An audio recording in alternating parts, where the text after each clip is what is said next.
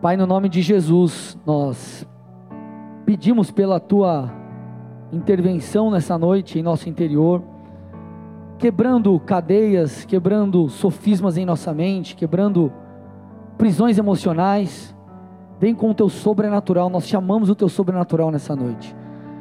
Nós pedimos que pessoas aqui possam ressurgir emocionalmente, espiritualmente, que haja um liberar dos céus, Pai, que haja um fogo dos céus aqui nessa noite. Nós paralisamos na autoridade que é no nome de Jesus toda ação, todo intento de Satanás. Envia anjos, guerreiros, ministradores, estabelece o teu querer aqui nessa noite. Nós te damos honra e glória no nome de Jesus. Dê uma salva de palmas bem forte ao Rei aí.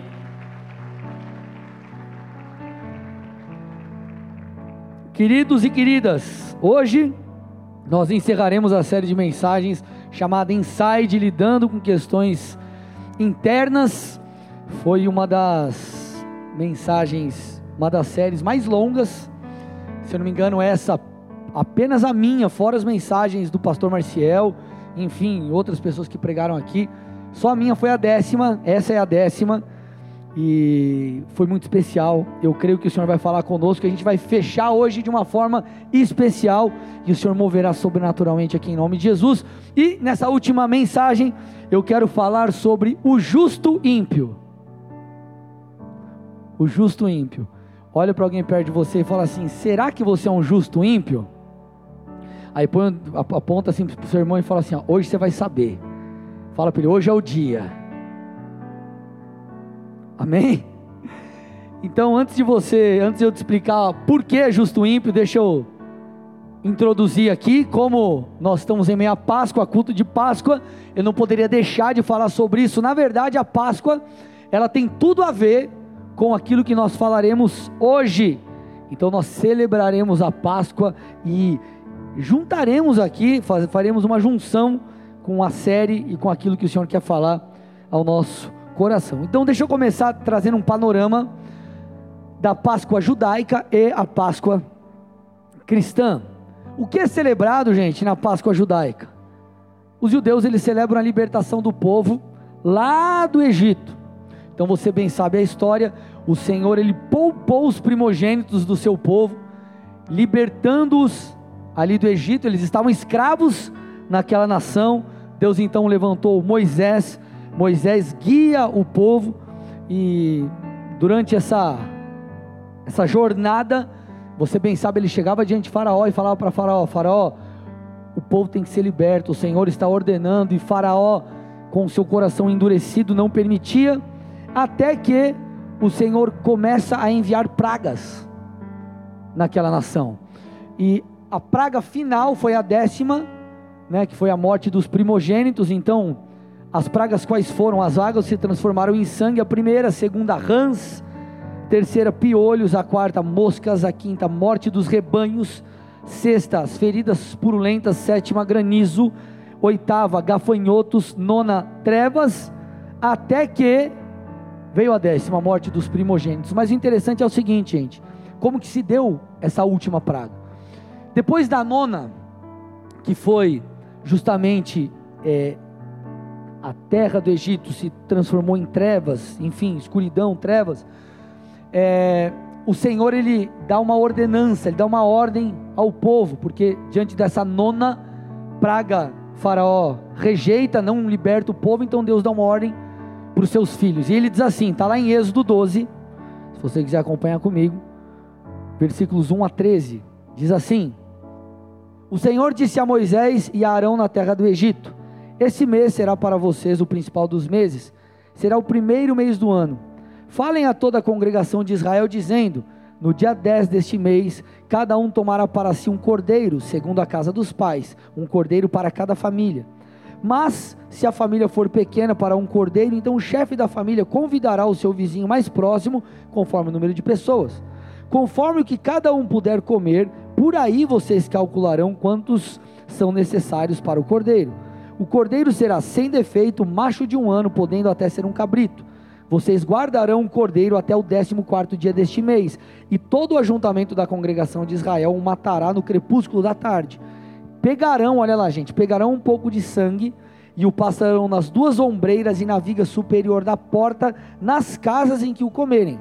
Naquela noite comerão a carne assada no fogo, com pães sem fermento e ervas amargas. Não comam do animal nada cru, nem cozido em água, porém assado ao fogo, a cabeça, as pernas e as vísceras. Não deixem nada do cordeiro até pela manhã. O que, porém, ficar até pela manhã, queimem. É assim que vocês devem comê-lo.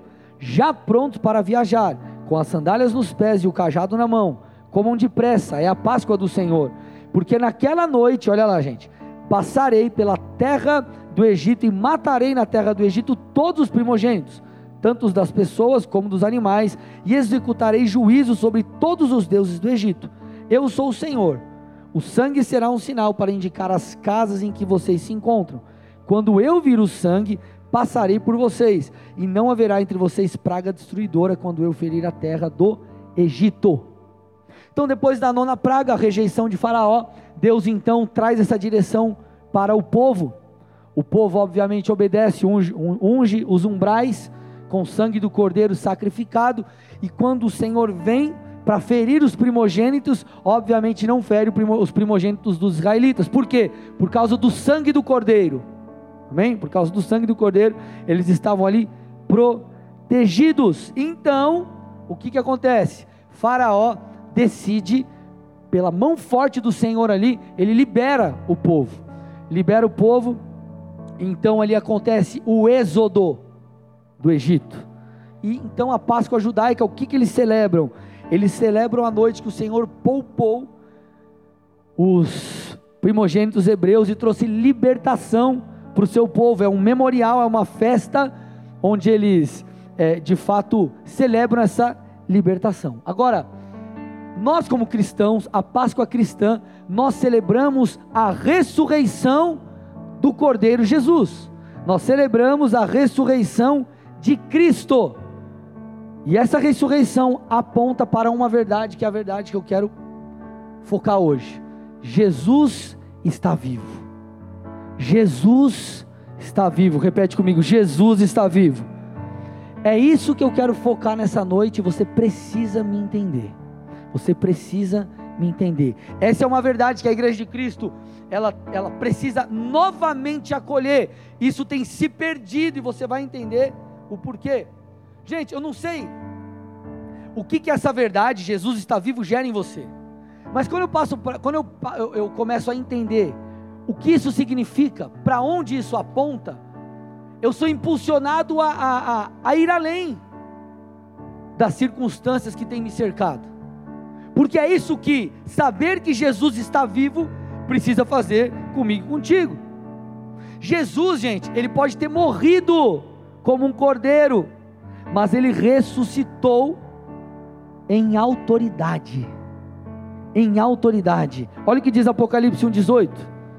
Estive morto, Senhor dizendo, mas eis que estou vivo para todo sempre, e tenho as chaves da morte e do inferno.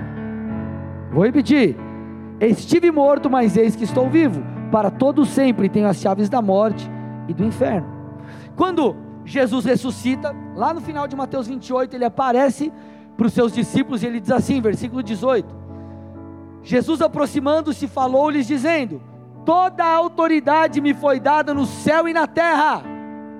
Porque ele venceu a morte, ele venceu o pecado, e por causa disso, ele agora, vivo, tem a autoridade, toda a autoridade nos céus e na terra. Você vai entender onde eu quero chegar. Paulo diz em Efésios 1, 20 e 21 o seguinte: Ele está falando do Pai, o Pai. Então o Pai exerceu esse poder em Cristo, ressuscitando dentre os mortos. Agora, olha agora, e fazendo sentar à sua direita nas regiões celestiais acima de todo principado, potestade, poder, domínio e de todo nome que se possa mencionar, não só no presente século, mas também no vindouro. Por que, que eu estou te falando tudo isso?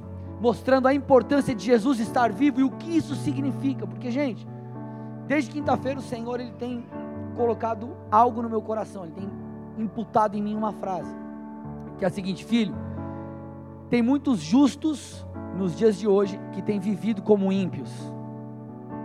justos que têm vivido como ímpios. Pessoas que dizem que creem, mas não vivem como aqueles que creem. Cristãos que servem a um Deus sobrenatural, mas não creem mais na sobrenaturalidade. Parece que é, pessoas que é, parece que anularam coisas da palavra. É como se a circunstância ela abafasse a fé de muitos e as pessoas não conseguem mais olhar além daquilo que está diante dos seus próprios olhos. Deixa eu te explicar uma coisa.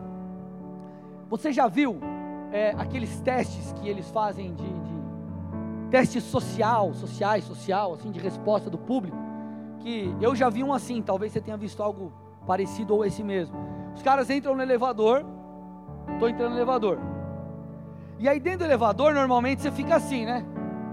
O cara está entrando, você fica de costas, todo mundo assim, né? Olhando para a porta, assim ou não? Aí quando o cara entra, tá todo mundo tipo de lado ou ao contrário. Tá numa posição que não é a posição normal da coisa. Quando essa pessoa entra, ela fica desconcertada e ela não sabe muito o que faz e ela, você percebeu que ela faz igual aos outros? Quem já viu isso? Levanta a mão, deixa eu ver, gente. Quem já viu algo assim? Então ele vai, por mais que seja estranho, ele. Tá bom, tá todo mundo de lado, vou ficar de lado também. Tá todo mundo olhando para a parede, vou olhar para a parede. Faz igual aos outros, por causa da circunstância, da pressão social, daquilo que vê. E muitos cristãos estão vivendo hoje como ímpios, sendo justos, não crendo no sobrenatural, tendo um Deus de sobrenatural, não crendo em milagres, sendo que o nosso Pai, o nosso Deus, o nosso Rei, é um Rei de milagres.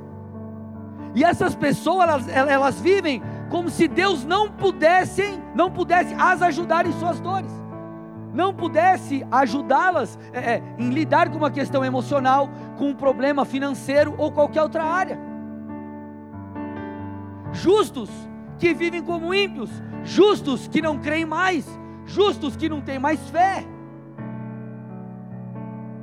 Amado, Deus, ou melhor, Jesus, ou Deus em Jesus, resolveu o maior problema da humanidade, que foi o problema do pecado. Jesus venceu a morte na cruz. Você acha que Deus não vai te ajudar a vencer um problema que você tem na sua vida? Você acha que Ele não pode te ajudar a lidar com uma questão financeira? Se Ele resolveu o problema, maior problema do mundo, o problema do pecado. Vocês estão aqui, gente, pelo amor de Deus. O que, que é mais fácil? Resolver o problema do pecado? Ou é mais fácil é, ajudar alguém, é, Deus ajudar alguém a quitar uma dívida? O que, que é mais fácil? Quitar a dívida, sim ou não? Se ele resolveu o maior, você acha que ele não vai resolver o menor? Ou não pode resolver o menor? Eu não estou dizendo, e eu não estou pregando aqui, já vou adiantar um evangelho triunfalista. E você vai entender onde eu vou chegar. Nós precisamos de equilíbrio. Mas o que eu quero que você entenda é que, amados, Jesus está vivo. Ele continua fazendo milagres. Presta atenção aqui, ó. Se é para Jesus, tem que ser forte, amém?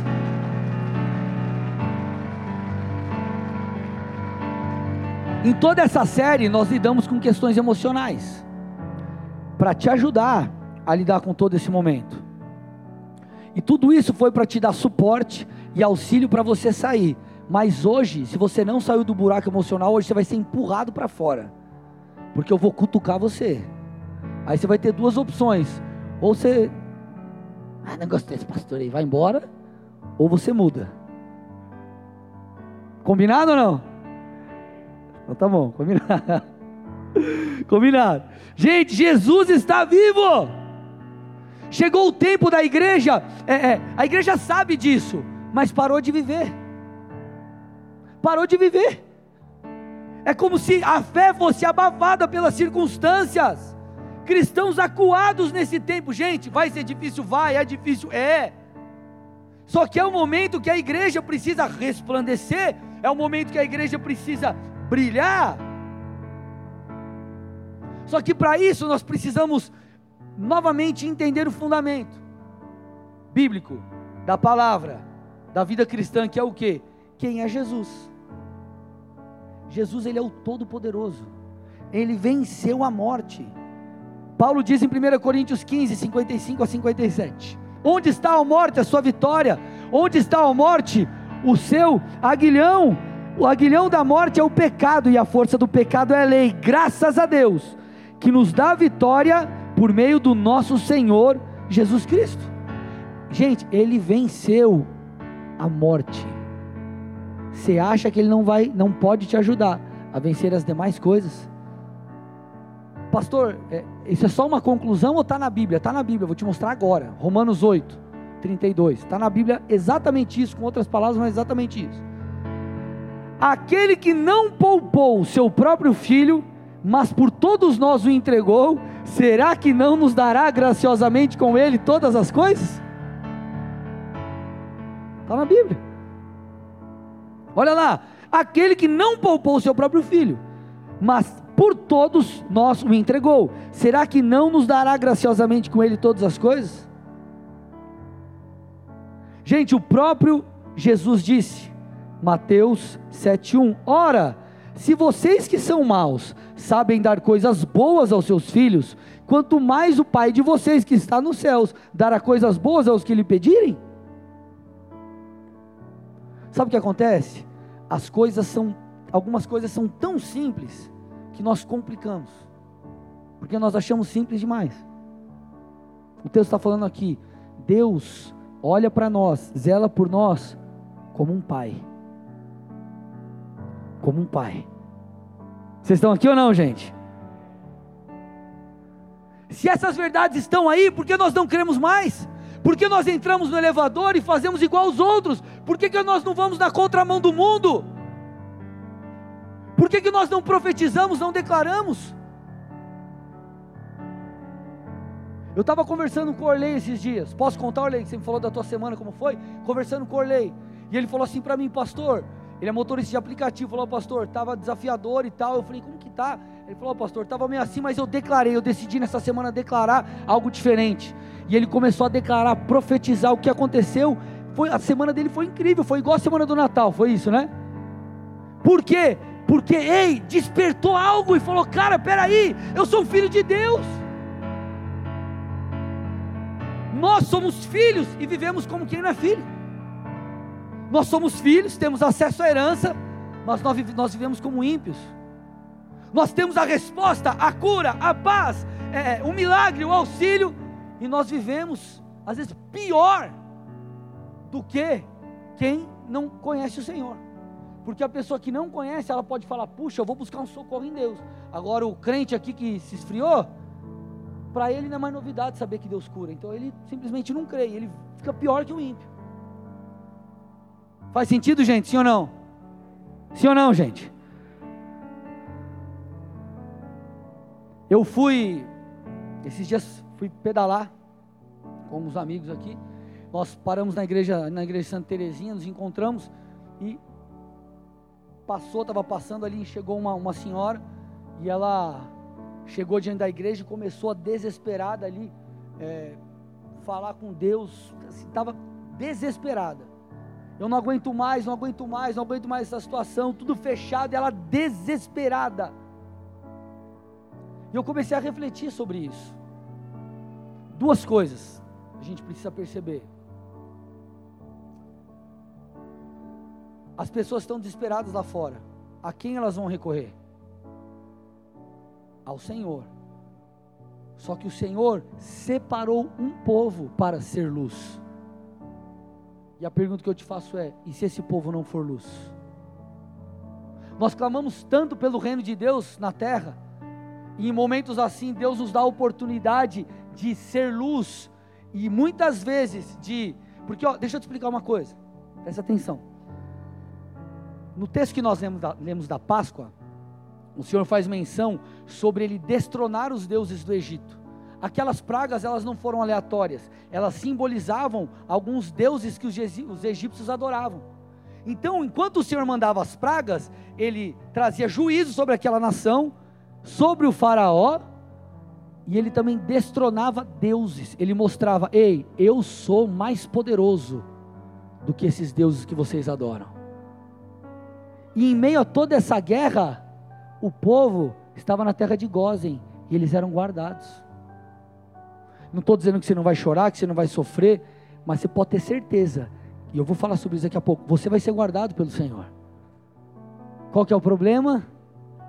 Nós não vivemos dessa forma. Agora é a hora que o Senhor vai falar: Ei, eu vou levantar minha igreja, minha igreja vai resplandecer para brilhar, para deuses serem destronados. As pessoas elas estão é, é, quebrantadas, necessitadas, desesperadas. Só que o povo faz o quê? Pum, murcha, fica pior que o cara que não crê.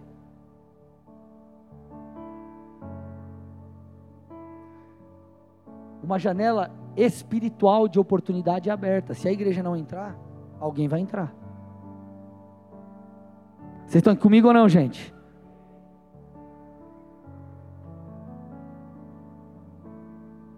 Ah, pastor, então você está me dizendo que eu não posso chorar? Está me dizendo que eu não posso sentir o baque desse momento?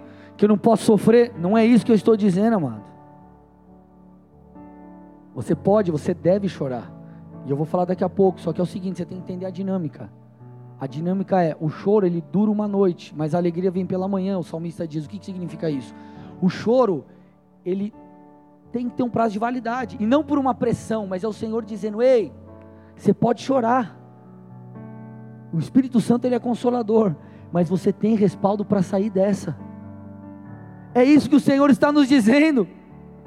Nós vivemos como crentes, ou como pessoas que têm acesso à herança, mas nós, nós, nós não acessamos. Deixa eu te contar uma história. Spurgeon, ele conta um relato muito interessante do que ele viveu. Ele chega na casa de uma senhora, uma senhora de idade, ela estava confinada na cama e ela morava numa casa pequenininha, é uma casa de um cômodo feitas de caixas de madeira e ela estava é, praticamente ali é, é, morrendo de fome. E quando Spurgeon chega na casa, na casa daquela senhora, ele percebe um documento, é, tipo um quadro assim, um documento num quadro moldurado na parede. E aí ele pergunta: é seu? Ela não é meu. Eu morava na. Eu, eu trabalhava para uma, para uma família, no, nos nobres, nobreza tal. E eles me deram isso aí há 10 anos e está aí. E aí ele pede para ver aquilo. O que, que ele descobre que tinha naquele documento? Aquele documento era um testamento. E ela receberia herança daquela família. Ela estava morrendo de fome.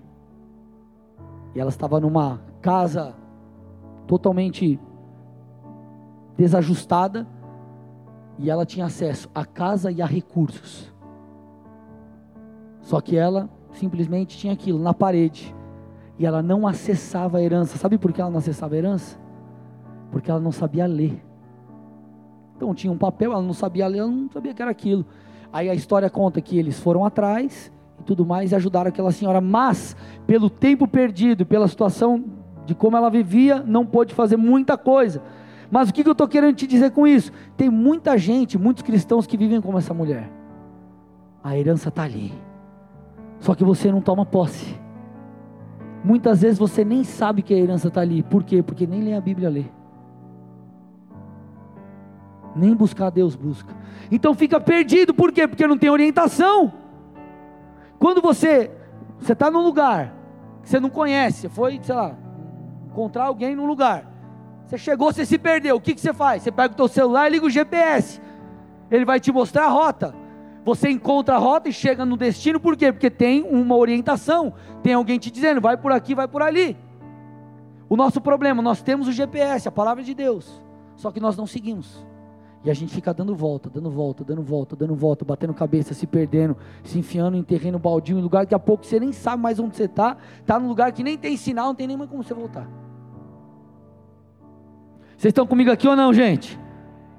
Então nós temos a palavra, nós temos as promessas, mas nós não cremos. Ao invés de nós construirmos com as nossas palavras, nós destruímos com elas.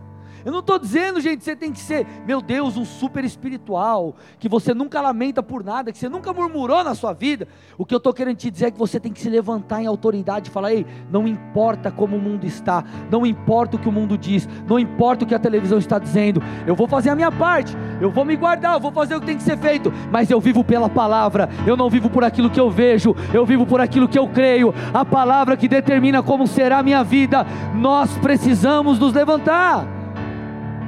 Romanos 8,31, que diremos então à vista dessas coisas? Se Deus é por nós, quem será contra nós? Ele está dizendo assim, cara, você não está entendendo, você está do lado do, do, do, do mais forte, e você vive como se estivesse do lado do fracote.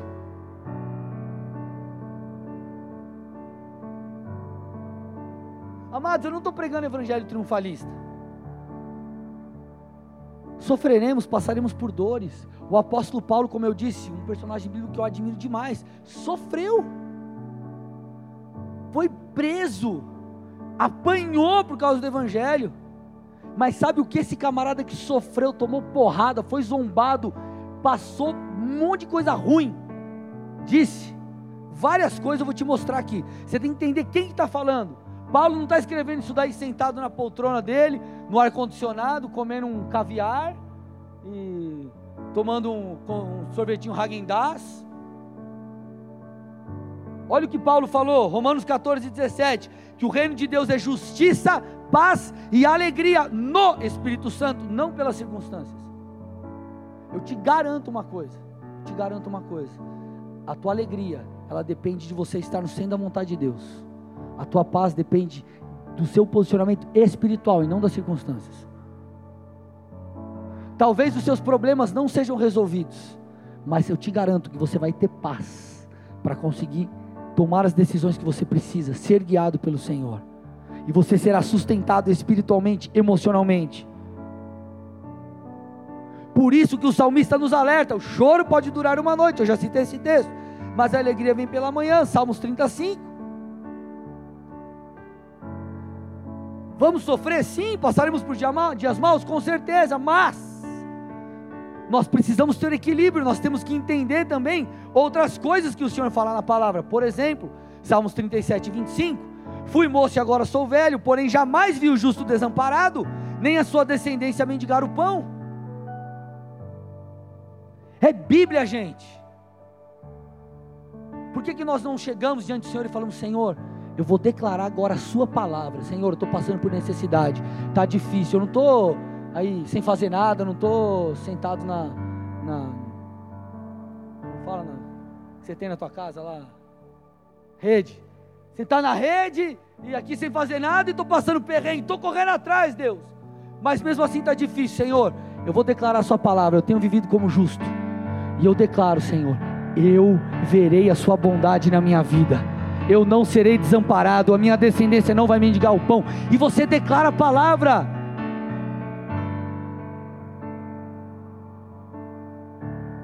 Eu vou além, João 10, 10. O Senhor dizendo: Eu vim para que tenham vida e a tenham em abundância. Ei, amado, é uma questão de escolha.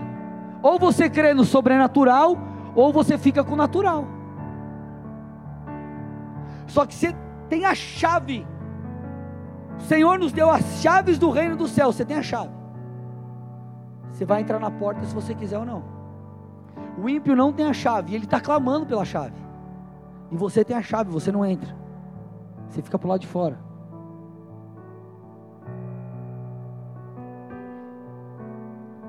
Nosso Deus, ele, ele é o mesmo. Ele foi o mesmo, é o mesmo e sempre será. Ele continua libertando, Ele continua curando, Ele continua transformando, Ele continua provendo recursos, Ele continua realizando sonhos, Ele continua estabelecendo projetos, Ele continua fazendo a tua vontade, a vontade dEle, a sua própria vontade. Amados, em momentos assim, que nós entramos no elevador e ficamos juntos com os outros, nós nos esquecemos de textos como esse, Salmo 51 Aquele que habita no esconderijo do Altíssimo e descansa à sombra do Onipotente, diz ao Senhor: Tu és o meu refúgio, a minha fortaleza, o meu Deus em quem confio pois ele livrará você do laço do passarinheiro e da peste perniciosa. Ele o cobrirá com as suas penas e sob suas asas você estará seguro.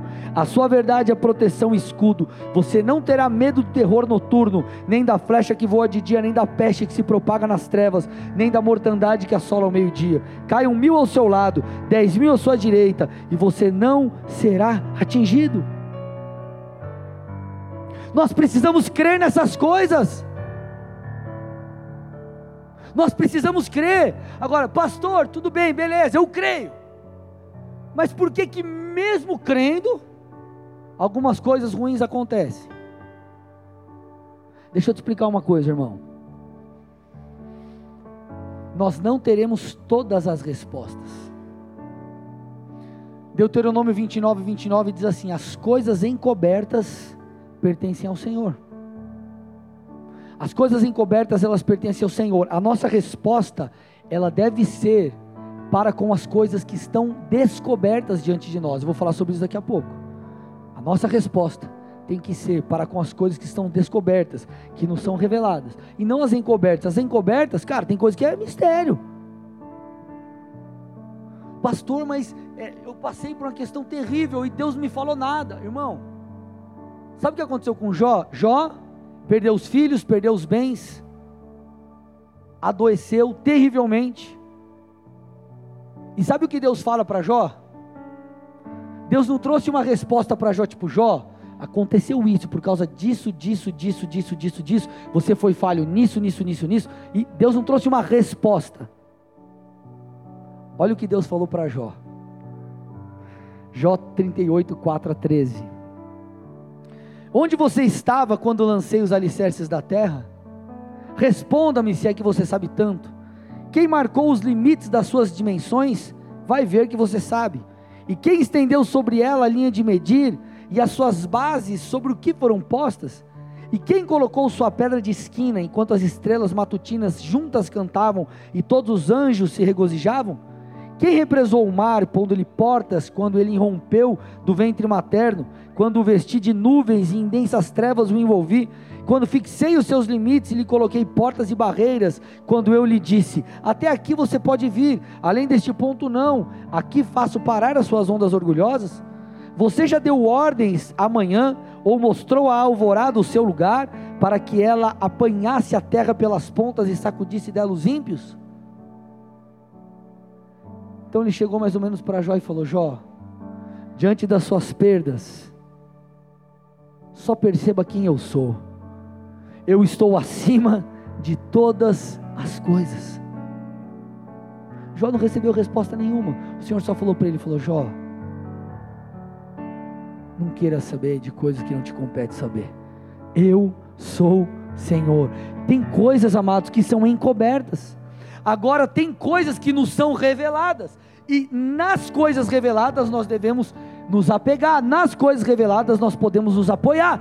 E qual é uma das coisas que nos são reveladas? Que o justo não mendiga o pão, que o Senhor tem vida abundante, que a paz é algo que nós alcançamos no Espírito. Essas não são coisas reveladas que nós podemos nos apoiar. O mesmo apóstolo Paulo que tomou couro por causa de Jesus, apanhou, sofreu, foi preso, se lascou. É o apóstolo que disse o seguinte, lá em Efésios 1, 18 a 20: Eu oro, ele falando para aquela igreja, oro para que o seu coração seja iluminado, a fim de que compreendam a esperança concedida àqueles que ele chamou e a rica, gloriosa herança que ele deu ao seu povo santo também oro para que entendam a grandeza insuperável do poder de Deus para conosco, os que cremos. É o mesmo poder grandioso que ressuscitou Jesus dos mortos e o fez sentar-se no lugar de honra à direita de Deus nos domínios celestiais.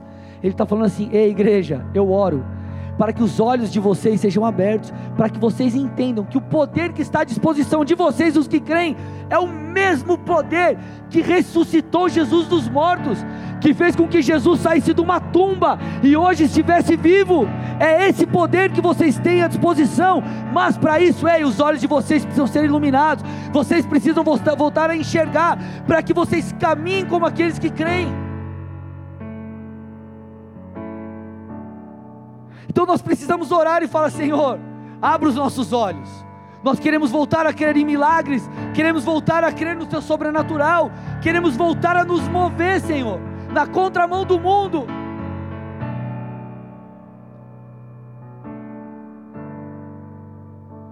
Enquanto chegavam para os discípulos e falavam: Ei, não prega não, você não pode pregar de Jesus. Ele falava: Eu vou pregar.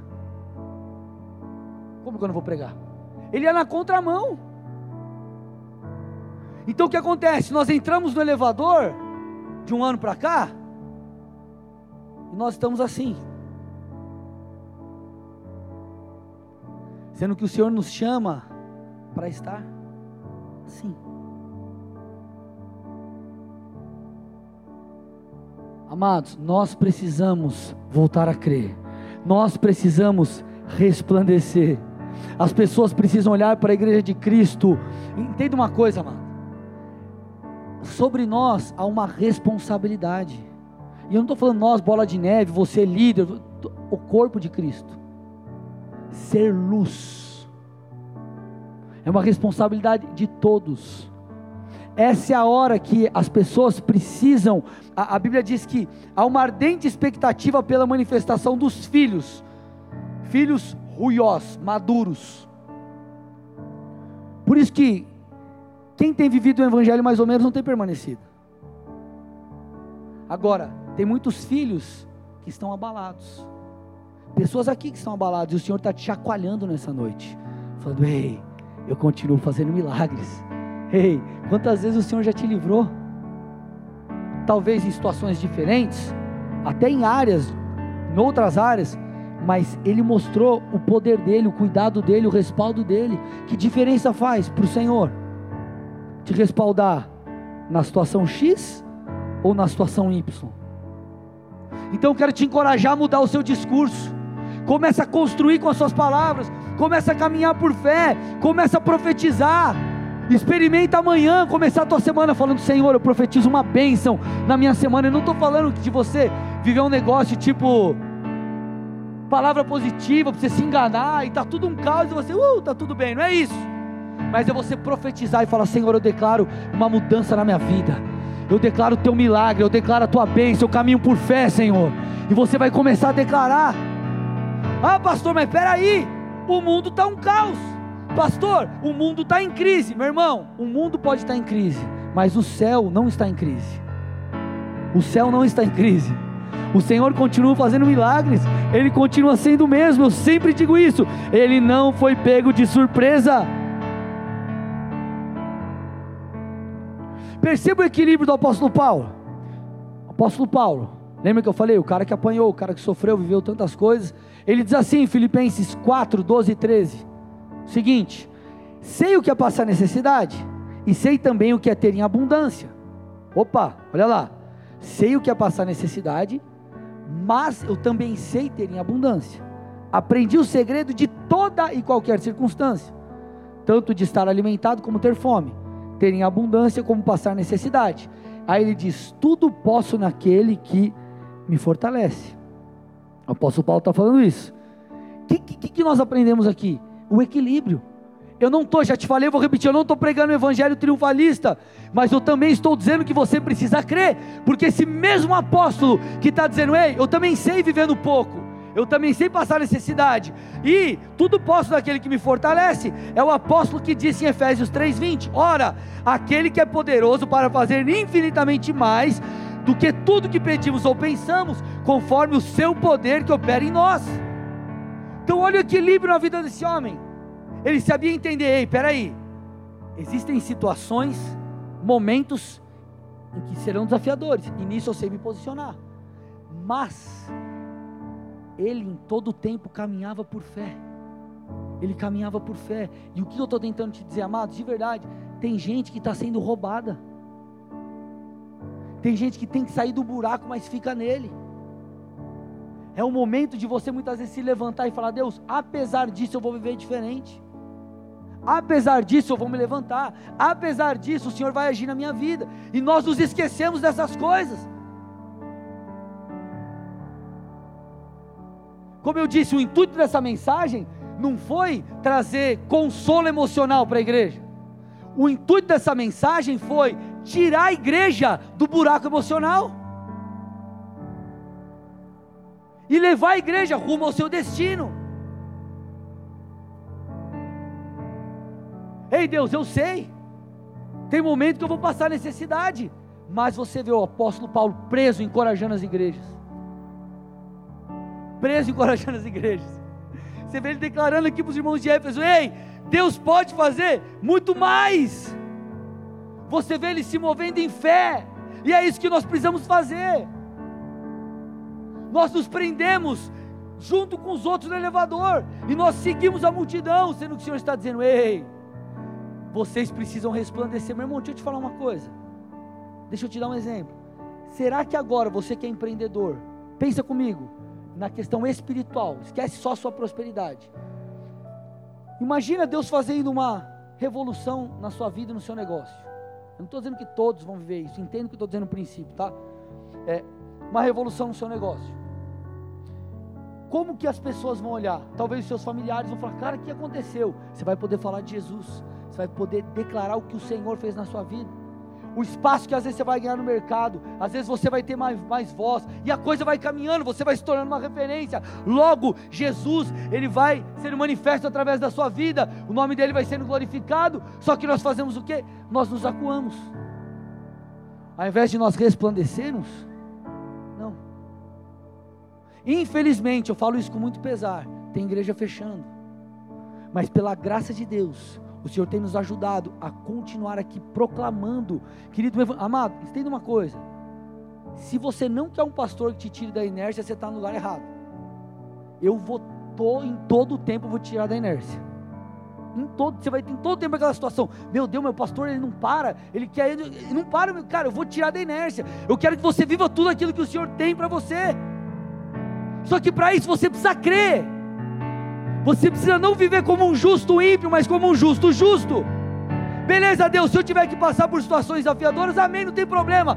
Mas eu vou crer no milagre, eu vou profetizar, eu vou profetizar mudança, eu vou profetizar transformação. Se não acontecer, tudo bem, glória a Deus, o Senhor vai me sustentar. Mas eu vou declarar isso. Eu vou crer. Eu vou me mover. Amado, entenda uma coisa. Olha o que o Salmo, eu fecho com isso. Salmo 113, 7 8 diz: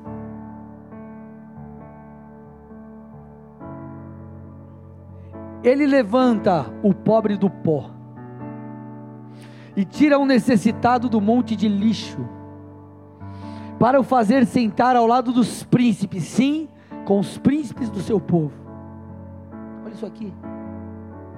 Ele está dizendo: o Senhor levanta o pobre do pó ele tira do lixo.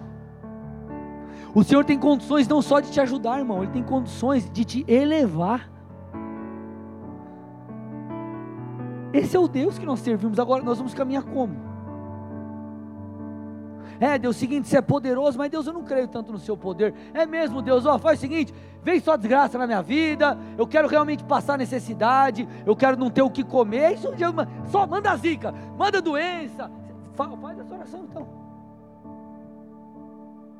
Ou a gente crê ou a gente não crê. Ou nós caminhamos como justos ou nós caminhamos como ímpios. Ou você ilumina,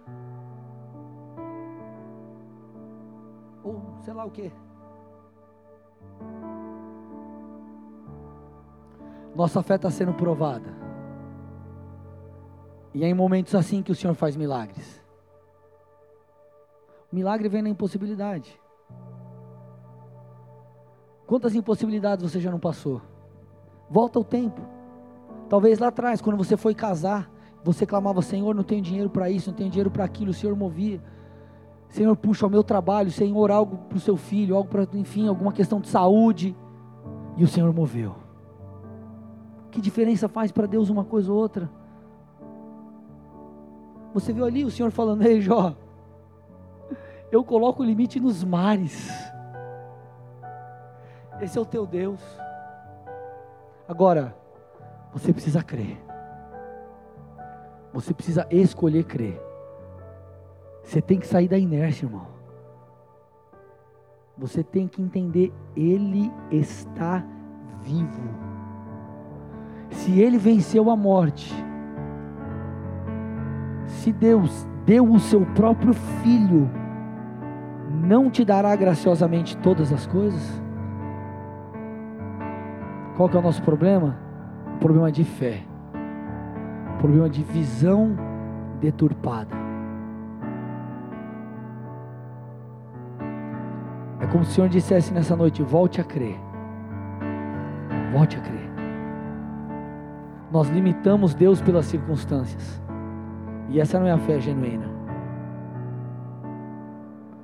Grandes homens de Deus se moveram não pelas circunstâncias, mas por aquilo que o Senhor falou. Jericó era uma cidade, uma, uma muralha intransponível, o Senhor derrubou.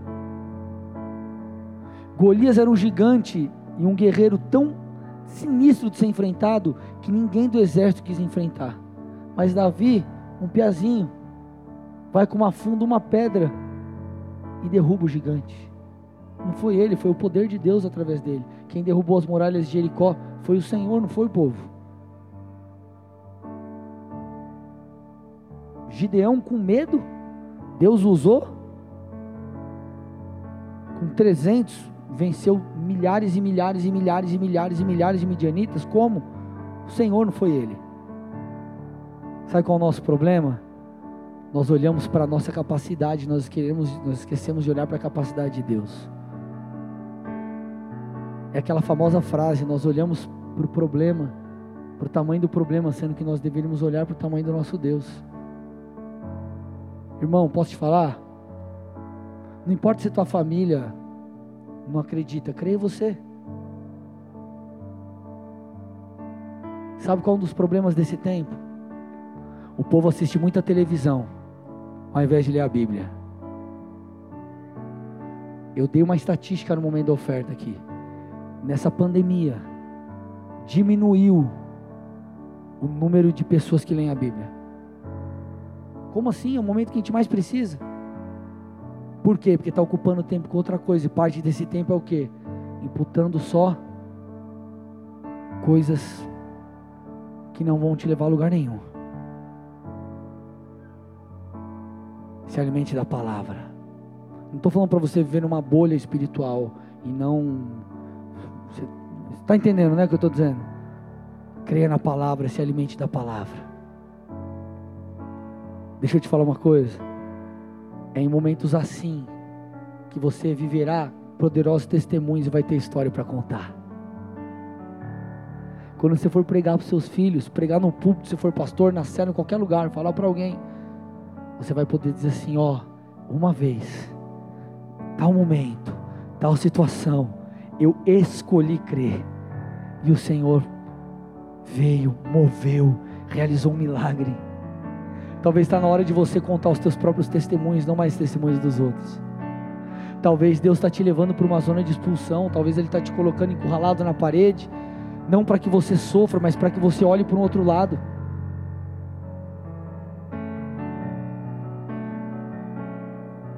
Quando o povo foi direcionado para a frente do Mar Vermelho, se coloca, na, se coloca no lugar de Moisés.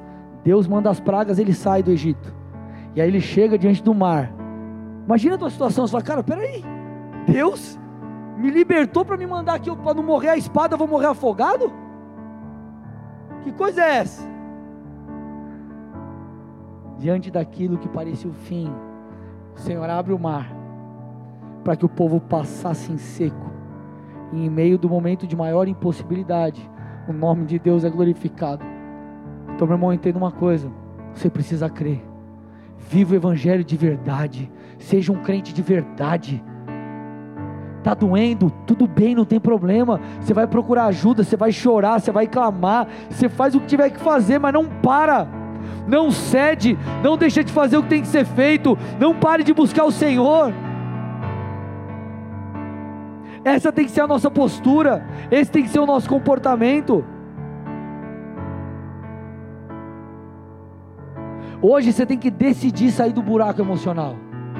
Hoje você tem que decidir sair da inércia. Hoje você tem que decidir sair, entenda uma coisa, com muito amor e carinho, da vitimização da circunstância. Eu não estou falando de mimimi, não é dessas coisas, mas nós nos colocamos muitas vezes, a situação muitas vezes faz com que nós nos posicionemos de uma maneira que nós nos sentimos vítimas das circunstâncias. Talvez você até seja, talvez você está numa situação que você não fez nada para estar naquilo, você foi jogado naquela, naquela circunstância. Você só vai sair daí se você não aceitar essa condição. Se você falar assim, Senhor, eu posso ter sido colocado como uma vítima, eu digo, ser prejudicado pelo todo, mas eu escolho sair desse lugar, porque o Senhor vai me auxiliar o Senhor virá com respaldo. E eu te desafio, irmão, você começar nessa semana, a partir de agora, a declarar coisas diferentes na sua vida. E se nada mudar, uma coisa eu te garanto: o justo não mendiga o pão. Segunda coisa que eu te garanto: paz e alegria é algo que vem do Espírito e não da circunstância. Você tem o maior presente que os outros não têm. Os outros talvez estejam passando situações tão difíceis como a sua, mas por não conhecerem a Jesus, eles estão desesperados. Agora você, apesar de toda a situação que você pode estar passando, você conhece Jesus e você tem paz, você tem alegria, e eu fecho com isso, irmão. Tudo isso aqui é temporário. Ele está voltando. Não estou dizendo que você tem que ser responsável com as coisas. E às vezes nós ficamos, puxa, Jesus está voltando e a gente, é, é, é, em meio às situações, nós nos perdemos. Você acha que ele vem buscar quem? Uma igreja desviada? Ele vem buscar uma igreja que escolheu estar tá firme, que escolheu perseverar. Não uma igreja que chutou o pau da barraca e falou: agora eu vou para o mundo, vou viver a vida do meu jeito. Para eu tentar suprir um vazio na minha alma porque está difícil aguentar a pressão. Difícil vai ser de um lado ou de outro. Agora você tem que escolher. Um difícil vai te dar resultado, o outro difícil vai só te levar para o buraco. Você tem que escolher. Escolha o difícil que vai te dar resultado.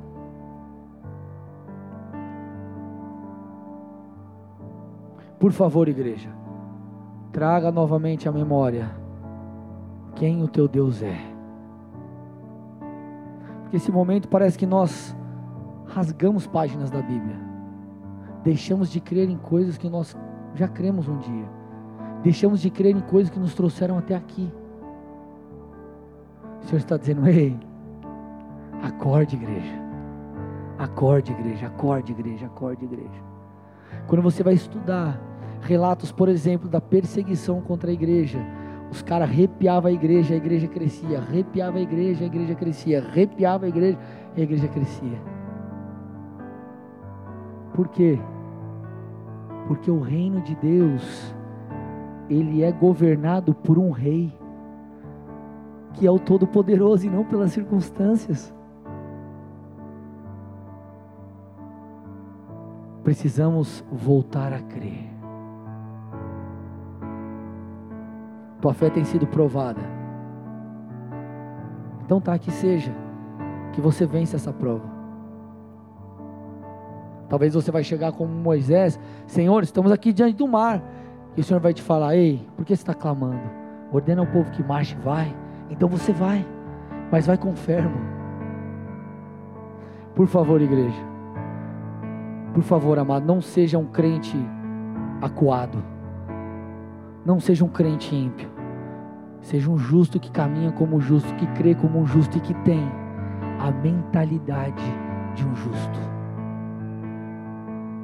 Amém? Feche seus olhos, curva sua cabeça em nome de Jesus.